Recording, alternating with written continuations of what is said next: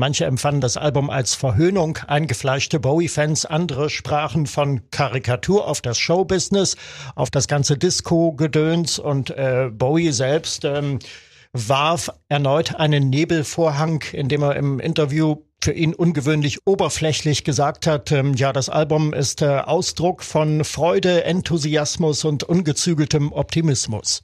Hat ja. er das ernst gemeint? Das ist die Frage. Tausend und eine Musikgeschichte. Musikgeschichte. Heute aus dem Jahr 1983.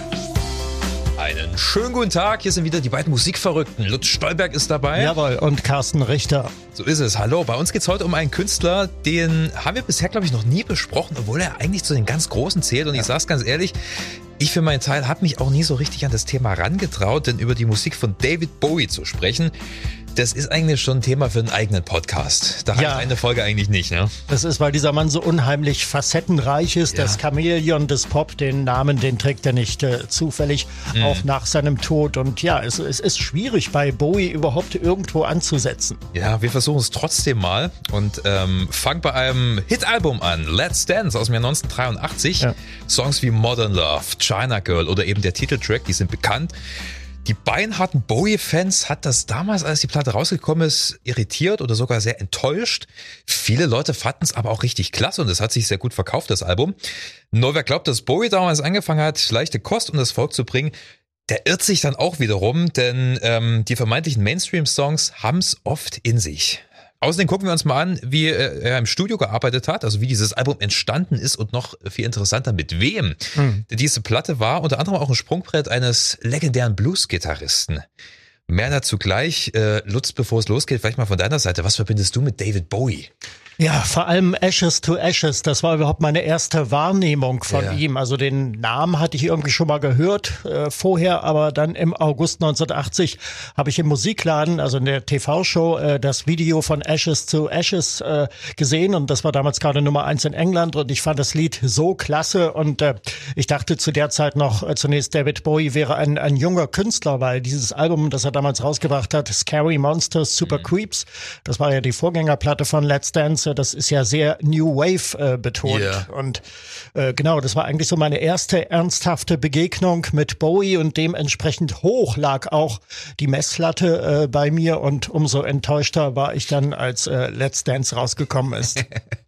ich habe Bowie übrigens einmal live gesehen, das war 1996 auf der Peisnitzinsel in Halle. Da war er damals äh, mit dem Album, äh, mit dem 95er Album First Outside äh, auf Tournee, mit dem äh, Konzept Album. Er hat äh, bei diesem Gig nur das Album gespielt und äh, ich fand das total langweilig. Er hat als Zugabe hat er dann noch All the Young Dudes äh, gespielt, den Song, den er für Mott, an Motte Hupel abgegeben hatte mhm. in den 70ern und das war's. Ansonsten kein Hit, kein gar nichts. Da war das Vorprogramm Iggy Pop wesentlich spannender. Ja, ist auch gerade das gute Stichwort. Ähm, wenn ich an David Bowie denke, da denke ich immer an die Berlin Years, wie es so schön heißt. Also die Jahre, die er da äh, mit Berlin, äh, Iggy Pop in Berlin gelebt hat und wo auch drei Alben entstanden sind. Ähm, das finde ich auch die spannende Phase von David Bowie, so die spät 70er Phase. Scary Monsters gehört für mich auch noch mit rein, aber auch so Alben wie Lodger oder Low, mhm. ähm, sehr düstere Songs. Ja, ja da kommt auch der, der Einfluss von Brian Eno durch, dem, mit dem ja. er sehr viel zusammengearbeitet hat. Etwas sperrig, aber ich finde es trotzdem sehr reizvoll, das zu hören. Wir fangen aber äh, mal von ganz vorne an. David Bowie, was gibt's zum Künstler zu sagen? Lutz? Ja, David Robert Jones, geboren 1947 in London, ein Naturtalent, ein Multitalent. David Bowie, der Künstlername. Und äh, ja, er hat angefangen im Prinzip mit äh, Psychedelic, mit psychedelischen Sounds. Die erste Hitsingle hier, Ground Control to Major Tom, also Space Oddity, äh, sehr angelehnt an den äh, psychedelischen Sound damals yeah. im Swinging in London. Dann später hat er ja ein bisschen Progressive Art Rock gemacht. Das wandelte sich dann sehr schnell hin zum Glam Rock. Da hat er diese Kunstfigur Ziggy Stardust mhm. ähm, erfunden und äh, bis hin zum New Wave dann Anfang der 80er äh, Disco und äh, ja, also das Chamäleon des Pop, er trägt diesen Namen völlig zurecht. Es gibt kaum einen anderen Künstler, der sich so eklektizistisch äh, wirklich allen Einflüssen geöffnet hat und hat auf sich einströmen lassen und hat dann äh, als äh, charismatischer Zeremonienmeister daneben gestanden und das alles irgendwie ja. inszeniert und zelebriert. Ja, also er hat den Begriff Popstar schon auf seine ganz eigene Art und Weise definiert, denn er hat noch sehr viel Kunst mit reingebracht. Ja. Er hatte immer einen großen künstlerischen Anspruch, aber äh, auf der anderen Seite nie so ganz den Geschäftssinn aus den Augen verloren. Also er wusste sich immer sehr gut zu vermarkten, bis zum Schluss eigentlich. Also er hat ja bis zum Schluss immer äh, neue Musik gehört, ähm, ob das jetzt äh, war, dass er bei einem TV on the Radio Konzert erschienen ist oder ob er mit Arcade Fire zusammengearbeitet hat. Also er war immer so äh, am Ball der Zeit geblieben hat aber trotzdem seine ganz eigene Art gehabt. Das macht, glaube ich, die Figur Bowie so extrem reizvoll und unnachahmlich eigentlich. Zumal ja die zweite Karriere noch hinzukam, die Karriere als Schauspieler. Mhm. Da hat er mhm. durchaus auch eine sehr gute Figur gemacht. Mein Lieblingsfilm mit ihm ist äh, Schöner Gigolo, Armer Gigolo. Der ist während seiner Berlin-Zeit entstanden, 1978, äh, spielt Ende der 20er, Anfang der 30er Jahre ein bisschen im Milieu von Kabarett, ja. dem äh, berühmten Hollywood-Film. Und ähm, ja, in dem Film hat hat Marlene Dietrich mitgespielt. Das war ihre letzte Filmrolle überhaupt. Äh, die Filmmusik lieferte Günter Fischer, ein Komponist aus der DDR und insofern war das eine ganz interessante Zusammenstellung. Aber er hat viele weitere Filme gemacht und er hat ja dann auch in der Zeit äh, zwischen Scary Monsters und Let's Dance diese drei Jahre Pause, musikalischer Pause, hat mhm. er ja sich auf seine Filmkarriere ko äh, konzentriert. Und dann das große Hitalbum. 1983, ja. Let's Dance. Ich habe es ja schon eingangs erwähnt, äh, viele waren wahrscheinlich regelrecht schockiert, mhm. hätten nie gedacht, dass auf einmal so ein, so, so ein Dance-Album rauskommt. Ja, Veröffentlichungsdatum 16. April 83. Erste Single war der Titelsong Let's Dance. Kann mich erinnern, als ich den damals im Radio hörte, da dachte ich äh, beim Intro, was kommt jetzt? Sugar Baby Love von den Rubets oder Twist and Shout von den Beatles? Dieses Build-up da ja. am Anfang mit der Stimme am Anfang. Ganz genau. Und äh, wie gesagt, also für mich äh, lag die Messlatte bei Ashes to Ashes und ich war ernüchtert, muss ich sagen. Dann kam irgendwann im Verlauf von des Sommers 83 die zweite Single China Girl. Da habe ich dann das Video gesehen in der Chartsendung Formel 1 und das fand ich dann schon ein bisschen besser. Aber auch Modern Love hat mich irgendwie wieder zurückgeworfen. Ich äh, tut mir leid, es hat nicht so richtig gezündet. Ich finde es nicht schlecht nach wie vor. Heute sehe ich das natürlich im Kontext die ganze Bowie Historie, da hat das Album natürlich seine Berechtigung. Yeah. Aber er hat Besseres gemacht. Ja, bei Bowie darf man ja nicht vergessen, er hatte immer so Phasen, ja, wie, wie, wie Picasso auch so seine Phasen hatte als Maler, hatte Bowie als äh, Künstler ja auch seine Phasen, seine Abschnitte, wo er dann auch immer komplette neue äh, Stile hatte, komplette neue Outfits, neue Frisuren und so weiter. Und ich habe ehrlich gesagt das ganze Album Let's Dance ein Stück weit auch als Persiflage verstanden mm, auf diese ganze glatte Popwelt. Ja. Und ähm, so wie ich Bowie einschätze, hat er es auch ein Stück weit so gemeint. Er hat das ja schon so konzipiert. Also ähm, Nile Rodgers, der Co-Produzent, also äh, David Bowie hat das Album als Hauptproduzent äh, ja. getragen, aber Co-Produzent und natürlich wesentlicher Einfluss war Nile Rodgers. Nile Rodgers von der Gruppe Chick, sollte man wissen, hat viele Welthits geschrieben und produziert nicht nur für Chick, sondern auch für äh, Donna Summer, Diana Ross und ja. ähm, ja, sein, sein äh, Partner Bernard, Bernard Edwards von Chick hat auch mitgewirkt an dem Album. Übrigens, der hat Bass gespielt. Ja, und ähm, David Bowie ist ja vor den Plattenaufnahmen auch zu Nile Rodgers hin und hat gesagt, ich möchte, dass du mir ein Hit-Album produzierst. Und da war Nile Rodgers total irritiert, weil er hatte sich eigentlich drauf gefreut, dass er jetzt mal so ein bisschen Art-Pop machen kann. Hm. Nicht wieder Hit produzieren, sondern halt ähm, ein bisschen was künstlerisch Anspruchsvolles, aber vielleicht auch etwas Sperrigeres. Nein, David Bowie wollte Hits. Aber wie sie dann letzten Endes dazu gekommen sind, äh, das finde ich sehr interessant. Also mal das Beispiel ähm, Let's Dance, der Titeltrack, war ursprünglich so eine ganz düstere Folkballade. Die hatten sich zusammengesetzt, bevor sie überhaupt erstmal irgendwie an die Produktion gegangen sind. Und da hat er hat auf seiner zwölfseite Gitarre so ein paar Akkorde äh, äh, geschlagen und dazu Let's Dance gesungen. Und mhm. der Song muss vollkommen anders geklungen haben und hat halt trotzdem gemeint, Neil, ich glaube, das ist ein Hit. Und er, hm, okay, da müssen wir vielleicht noch ein paar Sachen umstellen. Und dann fing es erstmal an. Dann hat er den Rhythmus, diesen fetten Beat, ist ja auch wirklich dieses fette Schlagzeug, ja, ja. ja auf dem ganzen Album. Und, und, und die Bläser, ähm, also so richtig schön übertrieben wuchtiger Sound. Mhm. Ähm, also sie wollten ein Stück weit einen Erfolg erzwingen, aber nicht unbedingt um des Erfolgs willen.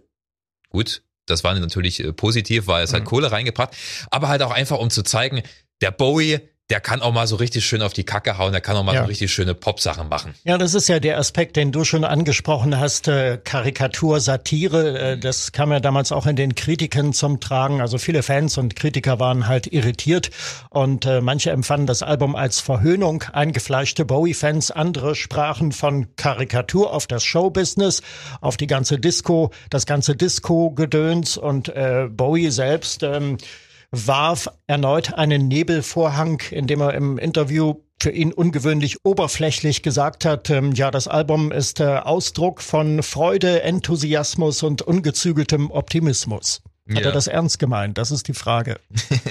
ich habe auch noch ein Zitat von Bowie. Viele, viele Jahre später hat er wohl mal gemeint, ähm, das Album ist ein Hybrid aus Blues, Rock und Dance-Musik. So einen Sound gab es zuvor noch nicht. Also vielleicht war auch das der Anspruch, mal äh, was Neues zu kreieren. Ähm, Persiflage hin oder her er hatte sich wohl damals sehr viel mit Tanzmusik, also mit Tanzmusik im klassischen Sinne, das heißt Rock'n'Roll, also die Musik, mit der er als Kind, als Teenager aufgewachsen ist, Little Richard und solche Interpreten. Ja. ja das merkst du ja bei Modern Love sehr. Das ist im Prinzip, wenn du es aus wesentlich reduzierst, ein Rock'n'Roll-Song. Hm. Es gibt noch ein anderes Zitat von Bowie, da hat er über dieses Album gesagt, sinngemäß jetzt, äh, es ist die Fortführung von Young Americans mit anderen Mitteln. Sollte man nochmal anknüpfen, äh, Young Americans war das, das Soul Soul-Album, das er 1975 äh, ja. in, in den Sigma Studios in Philadelphia äh, aufgenommen hat, dort wo der Sound of Philadelphia, also der amerikanische Disco-Sound der 70er erfunden worden war. Und äh, mit Tony Visconti hat er damals zusammengearbeitet, ein ganz wichtiger äh, Produzent, jener Zeit auch Disco-Produzent. Und ähm, ja, darauf der, der seine erste Nummer eins in Amerika, Fame, eine Co-Produktion mhm. mit John Lennon, der singt auch im Hintergrund ein bisschen mit. Und äh, ja, das war halt so angelehnt an den amerikanischen klassischen Disco-Stil damals und nun wollte er 1983 praktisch damit wieder äh, anknüpfen. Also für ihn war das yeah. die Fortsetzung von Young Americans mit ja. anderen Mitteln, wie er sagte. Also er hatte sicherlich richtig viel Spaß dabei, die Musik seiner Kindheit und Jugend äh, wieder aufleben zu mhm. lassen, diese Soul- und R&B-Musik und das dann in ein modernes Gewand zu packen. Aber gleichzeitig hat er es auch ein bisschen verballhornt. Ne? Gucken wir uns mal die ähm, die einzelnen Songs an oder ein paar davon zumindest. Mhm. Äh, Modern Love, der Opener. Im Prinzip ist es ein Rock'n'Roll-Song. David Bowie hat sich da sehr an den alten Platten aus den 50ern und 60ern orientiert und das Ganze einfach mit dem frischen Sound versehen. Ich finde vor allem den Chorus cool. Also das hat ja dieses Call and Response Prinzip, wie bei einem Gospel. Ja, also er singt und der Chor antwortet und das überlappt sich dann teilweise. Interessante Idee. Und im Song geht's ja, so verstehe ich das jedenfalls, um die Schwierigkeit, sich in den ja, den Strukturen der modernen Welt zurechtzufinden, sei es in der Liebe, in der Religion oder sonst wo. Und dann gibt's auch noch eine Textzeile, ähm, It's not really work, it's just the power to charm. Also richtige Arbeit ist es nicht, nur die Macht, die Leute zu bezirzen. Klingt ein bisschen nach einer ironischen Beschreibung seines Berufs, oder? Ja, das ist gut möglich. Bowie war ja auch Narzisst. Das muss man ihm, glaube ich, vorbehaltlos bescheinigen. Ähm, wobei er auch mit diesem Image kokettiert hat und ähm, ein, ein Musikmagazin hat damals äh, geschrieben, man kann ihn als widerwärtigen Egozentriker ansehen, aber er ist niemals langweilig. Er hat das Beste, glaube ich, draus gemacht, auch aus diesem Image. Das stimmt wohl. China Girl ist der zweite Titel. Ähm hat er ja eigentlich schon in den 70ern zusammen mit Iggy Pop geschrieben. Ja, ja, genau. Auf, äh, erschien auf The Idiot von, von Iggy Pop 1977 ja. und äh, es geht die mehr, dass er Iggy, Iggy Pop zum Gefallen diesen Titel nochmal äh, neu aufgenommen hat. Iggy Pop ging es damals nicht so gut. Er hatte ein Karrieretief und Bowie hat gesagt, ich mache das zum Hit und dann äh, kam ein bisschen Geld in die Kassen. Kommt ein bisschen Geld wieder rein bei Kassen, Ja.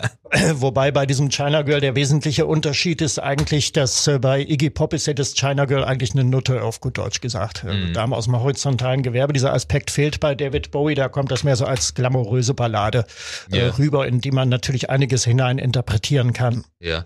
D äh, David Bowie hatte ja damals zu Nile Rogers gemeint, pass mal auf, wir nehmen hier diesen Song von Iggy Pop, packen den aufs Album, aber da fehlt noch was. Da muss noch irgendwie ein Hook rein. Mhm. Und Nile Rogers hat dann zum Spaß einfach so ein asiatisches Gitarrenmotiv gespielt und ja. hatte auch schon Angst, dass David Bowie ihn sofort feuern würde, aber er fand's geil. Mhm. Und letzten Endes trägt das natürlich auch sehr den Song. Ja? Dieses immer wiederkehrende ja.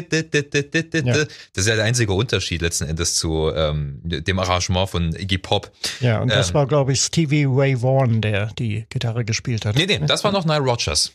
Ach, Dieses Gitarrenriff. Stevie Ray Vaughan hat die ganzen ähm, Gitarren-Soli gespielt aber dieses Riff bloß, das okay. äh, äh hat sich äh, Na Rogers nicht mhm. nehmen lassen. Ja, sind wir, sind wir gleich bei einem guten Thema. Stewie Ray Vaughan. Riesengroße Blueslegende, mhm. leider auch viel zu früh gestorben bei einem Helikopterabsturz. Und damals, Anfang der 80er, eigentlich noch ziemlich unbekannt. Mhm. David Bowie hat den wohl ähm, äh, bei irgendeinem Festival gesehen und ihn dann sofort verpflichtet, weil er wollte eben auf sein Album immer noch so diese erdige, bluesige Note mit drin mhm. haben.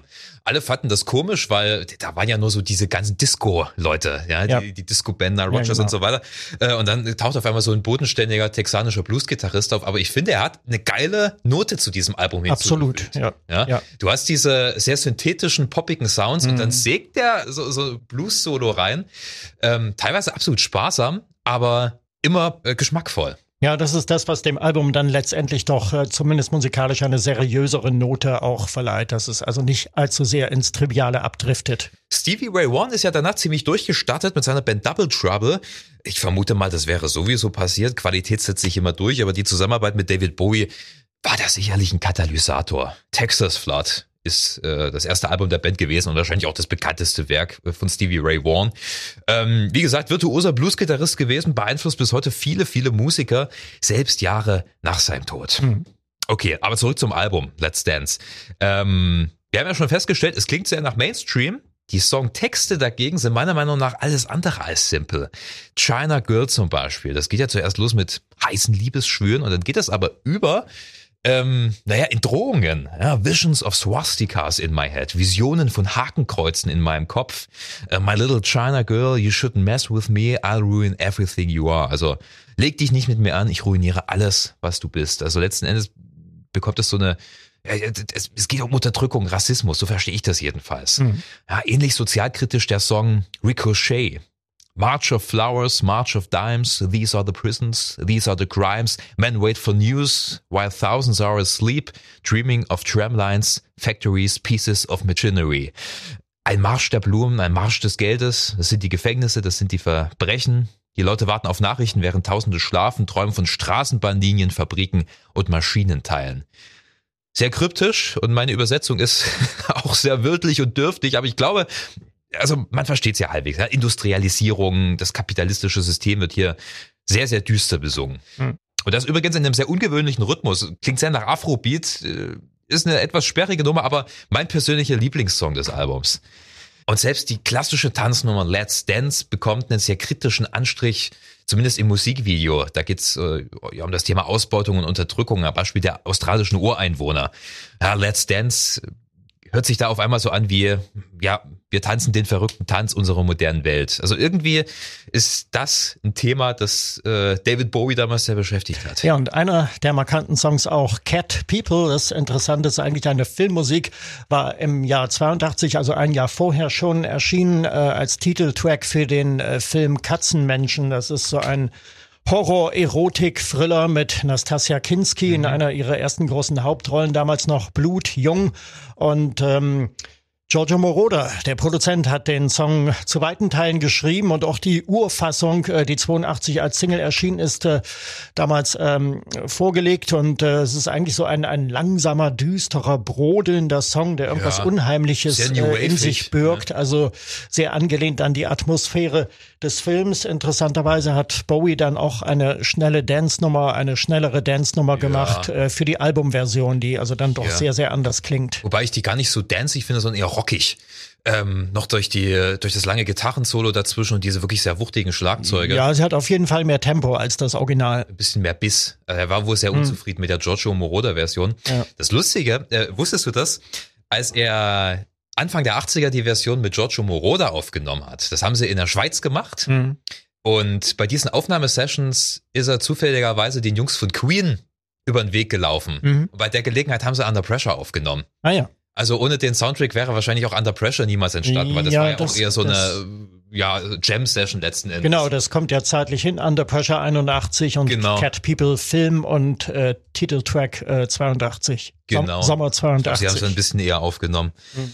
Ja, ähm, aber ich finde es trotzdem eine eindrucksvolle Nummer. Also die, die, die ist sehr immersiv, die reißt sehr mit. Ähm, da habe ich Probleme eher mit dem letzten Song Shake It, weil das ist einfach bloß nochmal so äh, ein Aufguss von Let's Dance. Ja, ja, es klingt, klingt so wie Part 2 eigentlich, äh, genau, Teil 2. Genau, das finde ich ein bisschen redundant, genau wie Criminal World, das ist ja ein Cover von ähm, der Glamrock-Band Metro. Ja. Den finde ich ein bisschen nichts sagen, also den hätte er sich auch schenken können. Hm. Aber das hast du auf vielen Platten, dass ein Track so, so ein bisschen rausfällt und nicht wirklich Filmmaterial war. halt. Ja, ja. Ja also ich, ich merke schon, während ich ja mit dir rede, es ist echt schwer, das in Worte zu fassen. Ähm, weil äh, gerade bei David Bowie ist man ja auch immer, äh, man ist ein bisschen ehrfurchtig. Ja. vielleicht hat er sich bei einigen Sachen auch gar nicht so viel gedacht. Ja, wenn man gerade mal drüber nachdenkt, wie der teilweise Songtexte geschrieben hat. Der hatte manchmal so ähm, kleine Fetzen, äh, Sätze oder kleine Gedichte aufgeschrieben und die Wörter dann auseinandergeschnitten, einfach zusammengewürfelt. Mhm. So sind teilweise seine Songtexte entstanden. Also ich bin dann auch immer vorsichtig, zu viel reininterpretieren zu wollen. Ja. Aber andererseits weiß ich, dass er halt nicht bloß so ein kleines Standard-Pop-Album abliefern wollte, sondern ähm, schon immer ein bisschen hintersinnig war. Ja, das ist halt sicherlich, wenn man äh, bei bestimmten Künstlern die Messlatte sehr, sehr hoch ansetzt und äh, immer äh, neuere Geniestreiche äh, erwartet. Also bei Elvis war es, der hat den Rock'n'Roll mehr oder weniger miterfunden und dann hat auf einmal 30 blöde Filme gedreht, was sich auch keiner äh, so recht erklären konnte. Und dann kam David Bowie, sicherlich auf einer Niveaustufe höher, der aber eben halt seine Fans dann auch äh, verblüfft hat mit ja. solchen, mit Trivialitäten gemessen jetzt an dem, was er früher gemacht hat. Nichtsdestotrotz war die Platte ein großer Erfolg. Hm? Auf jeden Fall über 10 Millionen verkaufte Exemplare. Es war ja Bowies äh, 15. Album insgesamt mhm. und ähm, sein erfolgreichstes auch. Das muss man vorbehaltlos feststellen. Ja. Er hat dann versucht, ein Jahr später äh, erneut daran anzuknüpfen, ähm, aber das hat dann nicht mehr so geklappt. Er hat diese Phase mal scherzhaft als seine Phil Collins Phase bezeichnet, ah, ja. weil er damals so erfolgreich war wie eben Phil Collins auch damals in den 80ern. Mhm. Ähm, Let's Dance, äh, wie gesagt, Lutz, du bist äh, nicht ganz so überzeugt von der Platte. Ich find's äh, vor allem aus produktionstechnischer Sicht sehr, sehr interessant, mhm. ähm, weil es war ein Sound, der wahrscheinlich damals, Anfang der 80er, wirklich noch nicht so da gewesen ist. Aber wenn man sich das gesamte Schaffen von David Bowie mhm. anguckt, na klar gibt's stärkere und künstlerisch anspruchsvollere Songs. Ja. Trotzdem sind die äh, Lieder wie Modern Love oder China Girl zu Recht Radiohits geworden. Ja, sicherlich ist äh, auch seine Gesangsweise äh, jenes Element, das diese Platte vor der völligen Vernichtung äh, bewahrt und sein Gesangsstil, der ja einzigartig ist, der so oft kopiert wurde. Äh, wer sich zum Beispiel an Rupert Hine erinnert, den Sänger und äh, Produzenten mit der Gruppe Thinkman 1987 The Formula. Yeah. Äh, lief damals sehr auf dem Radio, war kein so großer äh, Charterfolg, aber ist oft gelaufen und ähm, da meint man, da singt David Bowie. 1001 Musikgeschichten. Gut. So viel zu David Bowie. Ganz durch sind wir noch nicht. Es gibt noch unsere Plattengeheimtipps. 1983, lieber Lutz. Ja, hat auch mit Bowie zu tun, zumindest indirekt. Es geht nämlich um den Film-Soundtrack zu Merry Christmas, Mr. Lawrence. Da hat David Bowie die Hauptrolle gespielt. Er spielte einen äh, britischen Offizier in japanischer Gefangenschaft. Das Ganze spielt in einem Gefangenenlager im äh, Zweiten Weltkrieg. Und äh, dafür hat Ryuichi Sakamoto vom Yellow Magic Orchestra, später renommierter Filmkomponist, unter anderem für äh, der letzte Kaiser von Bernardo Bertolucci, den Soundtrack geschrieben. Und das ist eine, eine wunderbare Musik mit sehr viel fernöstlichen Elementen drin, sehr viel Elektronik, viele Synthesizer, aber auch orchestrale Parts. David Bowie ist nicht zu hören in dem Soundtrack. Er hat da nicht äh, mitgewirkt, aber es gibt ähm, einen vertonten Titeltrack, der im Original auch nur instrumental kommt, aber eben auf der Soundtrack-LP enthalten jo. ist. Äh, der wurde gesungen von David Sylvian und äh, von der Gruppe Japan. Werden viele kennen, auch New Wave Band. Und ähm, ja, Sylvian hat später mit Sakamoto noch weiter zusammengearbeitet, unter anderem für die LP des Secrets of the Beehive von 19 87, hm. eine, eine meiner Lieblingsplatten aus den 80ern yeah. überhaupt. Und ähm, ja, das kann ich nur dringend empfehlen. Forb Forbidden Colors, wunderbar gesungen von David Sylvian auf dieser LP. Und ansonsten ist es ein, ein zum Teil sehr medit meditativer Sound, sehr melodiös, der wunderbar ins Ohr geht und der auch Lust macht auf diesen Film. Also Merry Christmas, Mr. Lawrence, der Film mit David Bowie. Und der Soundtrack ohne David Bowie von Ryorichi Sakamoto. Mein Geheimtipp ähm, kommt von Big Country, eine schottische Band. Äh, The Crossing heißt das Debütalbum. New Wave, Post-Punk, Alternative Rock, irgendwo dazwischen liegen die. Ich liebe ja sowieso diesen Sound und Big Country haben hier ein echt gutes Gespür für, für schönes Songwriting bewiesen. Es sind keine 0815 Songs nicht hingeschludert, klingt wirklich sehr klug arrangiert, teilweise auch mit schottischer Folklore. Das gab es damals auch nicht so häufig. In a Big Country. Das dürfte das bekannteste Stück der Band sein. Ähm, man, äh, der läuft hin und wieder auch mal im Radio. Ich finde, es eine tolle Platte. The Crossing von Big Country. So viel dazu, lieber Lutz. Ähm, ich mache drei Kreuze, dass wir das Thema ja, ja. David Bowie jetzt erstmal abgeschlossen haben. Äh, ich bin mir sicher, wir kommen nochmal auf den guten Mann zurück. Ganz bestimmt. Ähm, aber nicht so bald. Mal gucken, wohin es uns in der nächsten Folge verschlägt. Bis dahin, danke fürs Hören. Bleibt uns gewogen. Jawohl, alles klar, Dankeschön. Und bleibt schön gesund. Macht's gut, ciao. Tschüss.